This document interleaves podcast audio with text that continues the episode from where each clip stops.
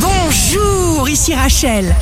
Au week-end des 5 et 6 février 2022, bonne santé pour les poissons et la balance. Vous avez le pouvoir d'influencer les autres.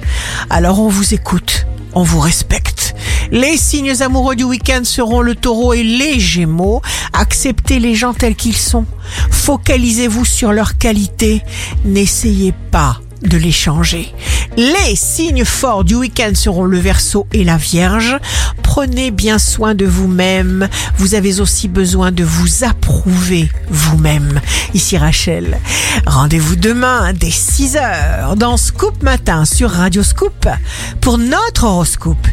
On se quitte avec le Love Astro de ce soir vendredi 4 février avec le Verseau.